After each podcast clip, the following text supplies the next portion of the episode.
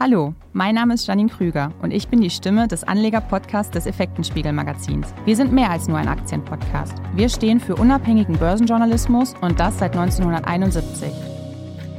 In den vergangenen Jahren herrschte, man könnte sagen, Ebbe am IPO-Markt und nur wenige Unternehmen wagten den Gang aufs Börsenparkett.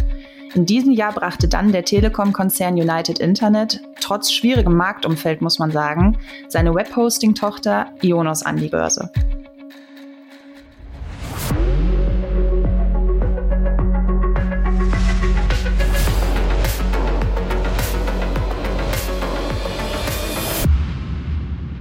Freue mich heute mit der Finanzvorständin von Ionos, Frau Schmidt, sprechen zu dürfen. Hallo, Frau Schmidt, schön, dass Sie dabei sind.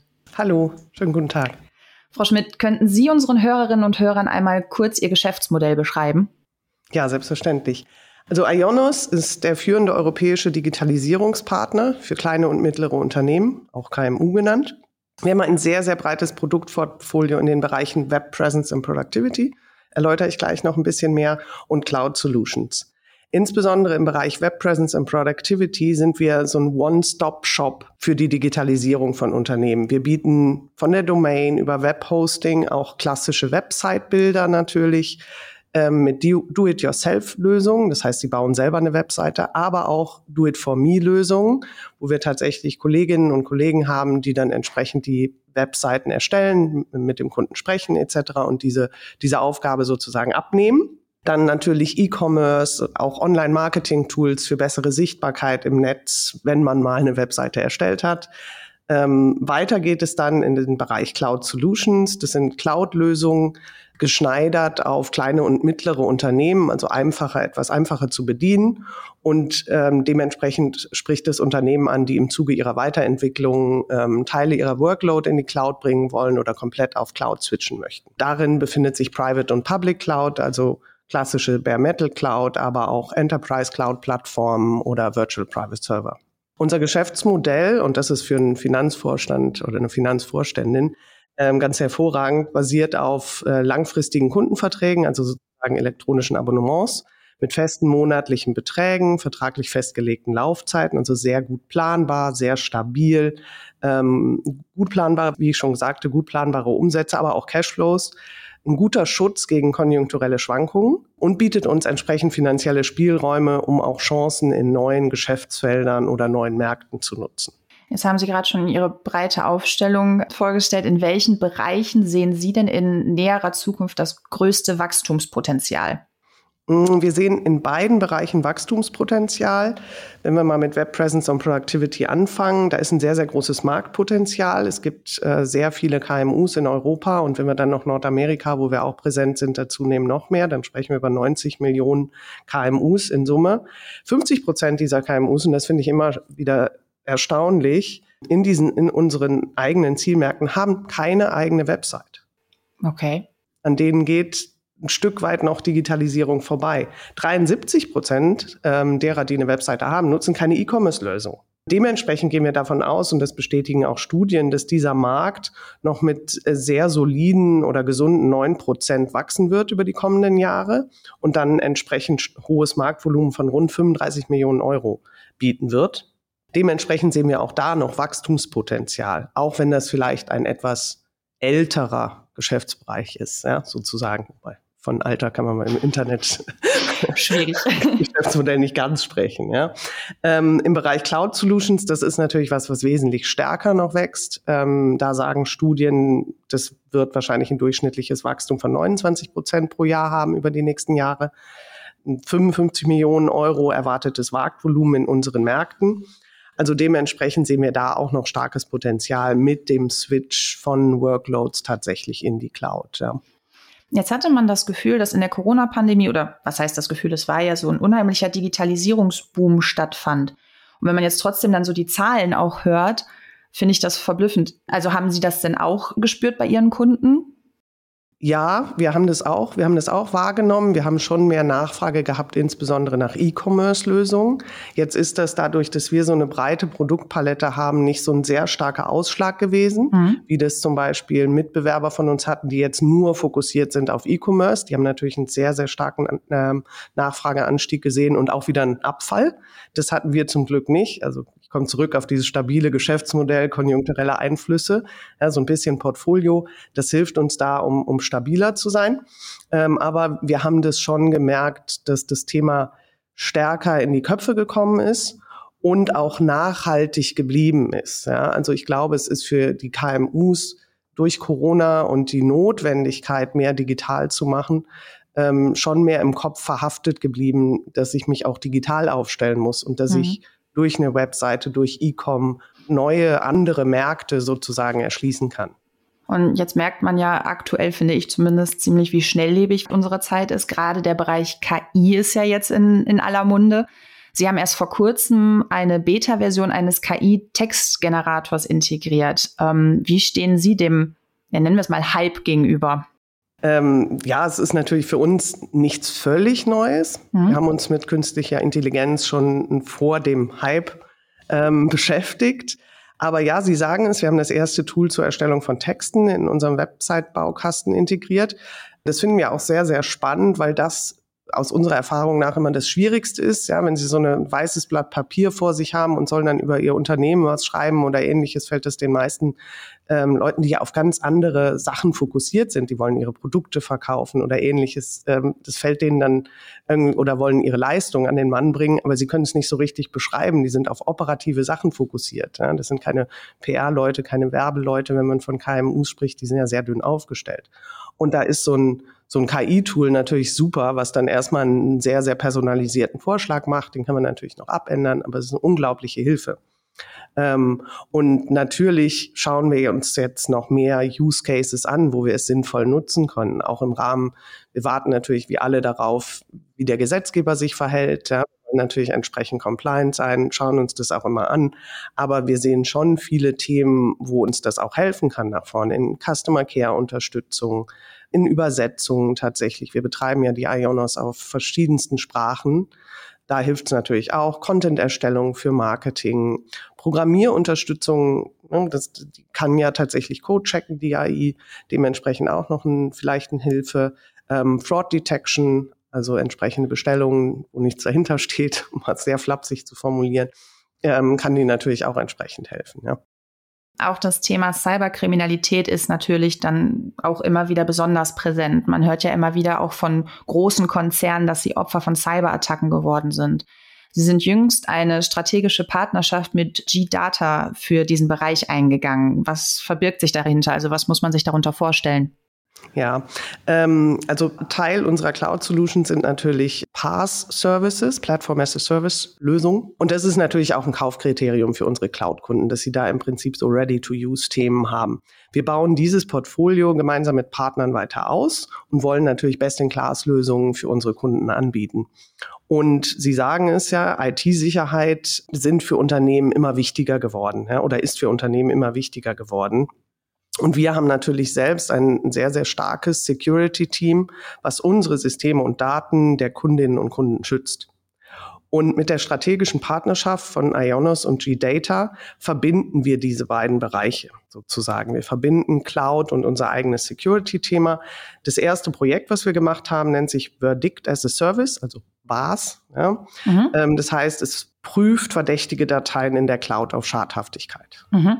Ja, wir hosten diesen Service und G-Data bringt diese ausgezeichnete Technologie oder Security-Technologie ein. Dementsprechend wollen wir damit einen bestmöglichen Schutz vor Cyberbedrohungen bieten, die eine hohe Verfügbarkeit hat, starken Datenschutz und entsprechende Compliance. Sie haben in den europäischen Kernmärkten bereits eine führende Marktposition. Und jetzt hatten Sie vorhin schon Nordamerika angesprochen. Welche weiteren Regionen versprechen denn für Sie noch deutliches Wachstumspotenzial?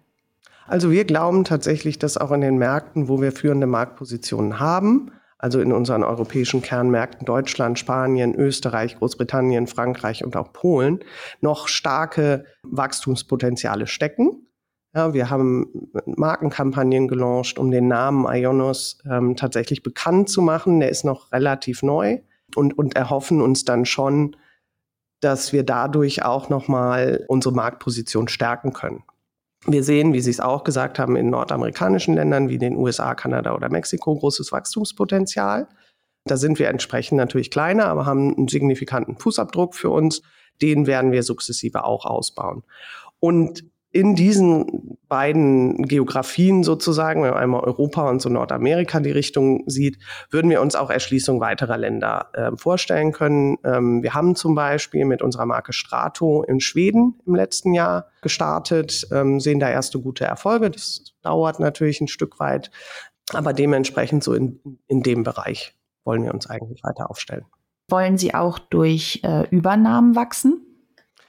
Ähm, generell sind wir natürlich durch unsere führende Position in vielen europäischen Märkten schon, schon gut aufgestellt.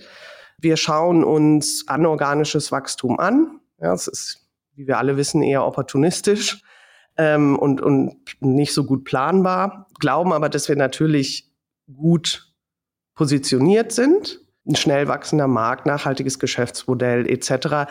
Dementsprechend können wir schon schauen, wenn sich was anbietet, was auch in unsere Strategie passt, was einen entsprechenden ähm, Return on Invest liefert, ja, wo wir uns vorstellen können, dass wir entsprechende Synergien heben, dass wir uns das anschauen.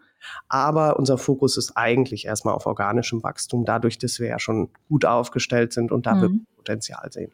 Ähm, kommen wir vielleicht mal so ein bisschen auf die bisherige Geschäftsentwicklung zu sprechen. Wie zufrieden sind Sie mit dem bisherigen Jahresverlauf? Ich bin tatsächlich sehr zufrieden. Ähm, wir haben alle unsere Prognosen ähm, vollständig erfüllt. Also alles, was wir während des Börsengangs oder der Vorbereitung des Börsengangs dem Kapitalmarkt versprochen haben, haben wir ähm, zu 100 Prozent beziehungsweise teilweise etwas drüber gut eingehalten. Wir sind gut aufgestellt für zukünftiges Wachstum. Ich glaube, es gab auch so ein bisschen Angst, ob ein Abschwächen der Konjunktur uns im Umsatz schaden wird oder ähnliches. Ich glaube, da konnten wir mit unseren Q1-Zahlen ein sehr, sehr gutes Zeichen setzen. Wir haben sehr, sehr viele neue Kunden gewonnen. Auch trotz, Sie haben es am Anfang mal erwähnt, naja, diesen Hype, den es vielleicht durch Corona gab. Ähm, wir konnten das weiter fortsetzen, natürlich auch unterstützt durch unsere Markenkampagnen. Also dementsprechend, ich bin auch sehr zuversichtlich für, für den Rest des Jahres. Könnten Sie unseren Hörerinnen und Hörern noch einmal kurz einen Überblick über Ihre Q1-Zahlen geben? Ja, klar. Also ähm, wir haben gesagt, wir, wir wachsen zehn Prozent. Das ist unsere Prognose für, für, das, äh, für, für mittelfristige Prognose und auch für dieses Jahr im Endeffekt. Ja, da muss ich tatsächlich jetzt nochmal nachdenken. Ja, ich bin schon so weit im, im Juni, dass ich das nicht mehr ganz auf dem Schirm habe, aber dementsprechend auch komplett innerhalb äh, unserer Ergebnisse. Wir planen 27 Prozent für das Gesamtjahr, sind im Q1 etwas drunter, aber auch entsprechend, ähm, das haben wir entsprechend prognostiziert, dadurch, dass wir eine etwas andere Zyklischkeit der ähm, Marketingausgaben haben. Mhm. Aber fürs Gesamtjahr planen wir 27 Prozent, sind da auch auf einem guten Weg. Also dementsprechend, ähm, was, was in Q1 wirklich zu erwähnen ist, ist, dass wir rund 60.000 neue Kunden gewonnen haben. Mhm. Ähm, das ist eine sehr, sehr gute Zahl. Wir haben über die vergangenen zwölf Monate 120.000 Kunden gewonnen. Dementsprechend sehen wir da schon den ersten Impact unserer ähm, Markenkampagne. Jetzt möchte ich gerne nochmal auf das, auf, den, auf das IPO zu sprechen kommen. Sie sind ja erst in diesem Jahr an der Börse gestartet. Wie zufrieden sind Sie insgesamt und vielleicht auch mit dem Zeitpunkt? Ja, ich glaube, der Zeitpunkt, da kann man jetzt immer sagen, es wäre vielleicht früher oder später besser gewesen. Ähm, später wahrscheinlich nicht, weil momentan ist meines Wissens nach der Markt wieder zu, ganz ehrlich. Ähm, wir waren natürlich der erste Börsengang nach langer Zeit. Sie hatten es eben schon erwähnt. Es war ein sehr, sehr herausforderndes Marktumfeld. Ich glaube, eine Zeit, die es vorher, oder ein Umfeld, was vorher auch so noch nie da war. Ja, also, und dementsprechend sind wir sehr, sehr stolz, dass wir als Unternehmen es tatsächlich geschafft haben, einen Börsengang zu machen. Ich glaube, das können sehr, sehr wenige Unternehmen behaupten. Es spricht für unser sehr stabiles Geschäftsmodell, sehr nachhaltig wachsend, ähm, gute Profitabilität, hoher Cashflow etc. Also dementsprechend sind wir da wirklich stolz dass wir den Börsengang machen konnten. Wir haben auch sehr, sehr großes Interesse von Investoren gehabt. Das hat uns natürlich auch zuversichtlich gemacht und dass wir dieses, dieses Vorhaben auch äh, entsprechend durchgeführt haben. Und wir glauben auch weiterhin an das Geschäftsmodell und das langfristige Wachstumspotenzial und gehen auch davon aus, dass der Markt das dann zu schätzen weiß. Können wir auf jeden Fall die Daumen drücken. Wie sehen denn Ihre Mittelfristziele konkret aus? Genau, also wir sehen uns, ich hatte das schon mehrfach erwähnt, sehr, sehr gut aufgestellt für die Zukunft. Ein toller Markt, ähm, der wächst ähm, im Web Presence und Productivity mit, mit rund neun Prozent, im Cloud Solutions mit, mit knapp 30 Prozent, also rund 29. Wir planen im Endeffekt rund ein, ein Wachstum von rund zehn Prozent mittelfristig. Wir sind momentan etwas höher, da wir einen sehr, sehr starken Beitrag unseres Aftermarket-Geschäfts haben. Das wird ein bisschen abschmelzen, dadurch, dass wir da strukturelle Veränderungen vorgenommen haben, die sich irgendwann, die irgendwann auslaufen sozusagen. Aber die 10 Prozent werden wir nachhaltig wachsen.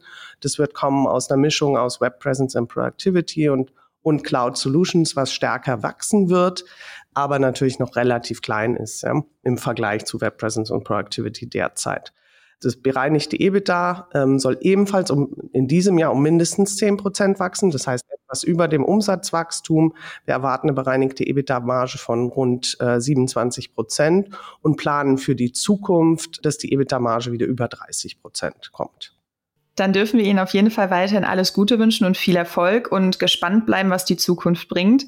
Ich bedanke mich bei Ihnen, Frau Schmidt, an dieser Stelle für das hochinteressante Interview. Ganz herzlichen Dank. Mir hat sehr viel Spaß gemacht. War tatsächlich mein erster Podcast. Aber dafür sehr souverän gemacht. Von euch verabschieden wir uns an dieser Stelle ebenfalls und freuen uns, wenn ihr auch das nächste Mal wieder einschaltet. Bis dahin halten wir euch wie immer auf unserer Homepage effekten-spiegel.com über das aktuelle Geschehen auf dem Laufenden. Bis zum nächsten Mal und bleibt gesund.